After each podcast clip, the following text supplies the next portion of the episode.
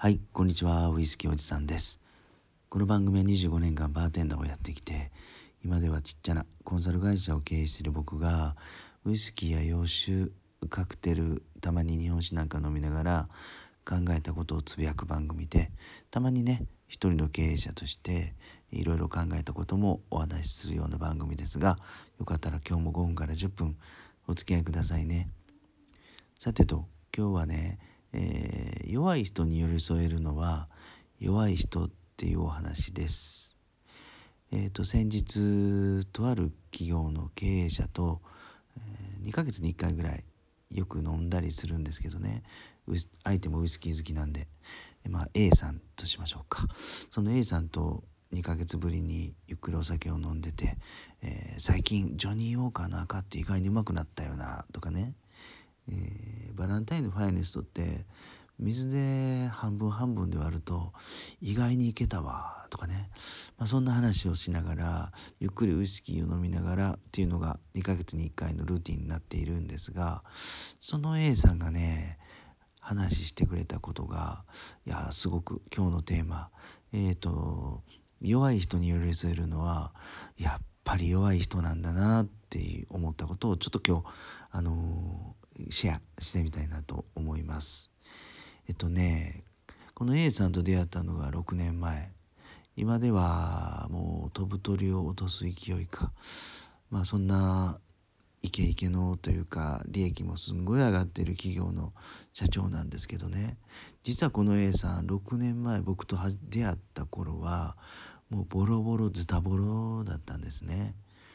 うんどんなボロボロさかっていうと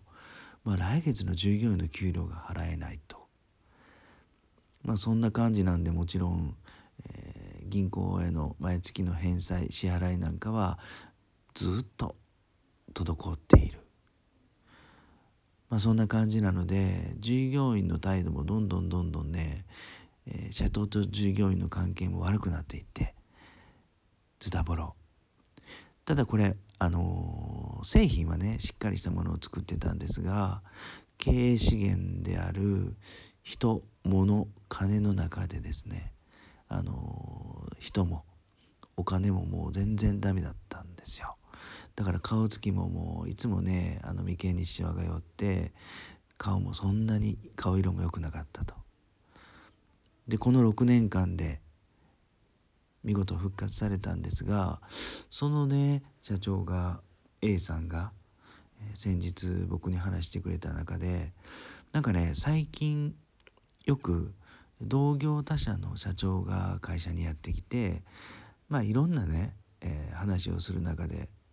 悩み事をいろいろ話してくれるらしいんですねこの A さんに同業他社の社長が。まあ、いわゆるあの経営者の駆け込み寺みたいになっていると。でその時 A さんは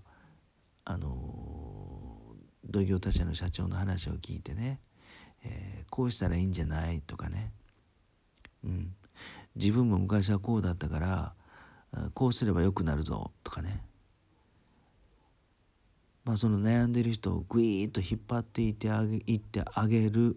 ようなことは一切せずにもう淡々と話を聞くだけらしいんですよ。ずっとね30分1時間と相手の愚痴だとか、えー、悩みをずっとただただ聞いてるだけらしいんですね。うん、で本当にたまにここちょっとまずいなとかこうした方がそう言えばよかったいいんじゃないかなっていう時はそーっとね促すようにゆっくり問いかけるらしいんですよね。こういうこう何て言うんだろうな。弱い人に寄り添うような対応が1時間も2時間もずっと何も言わずにできるっていうのはやっぱりこの A さんがね6年前に自分自身がもう本当にもうニッチもサッチもいかなくなって人生崖っぷちもうダメっていうところのマインドをね経験したからこそできるんだろうなと思いました。はい。ただねただこの弱い人の話を聞くのは今でも弱い人は結構しんどいと思うんですよ。要は傷の波合いにはなると思うんですが弱さを経験して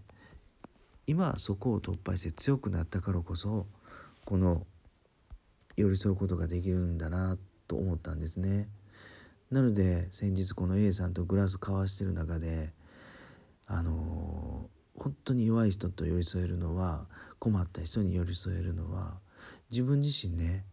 どん底とか弱さを経験したり知っている人じゃないとできないんやなと思いました。うん、例えばなんだろうなあのその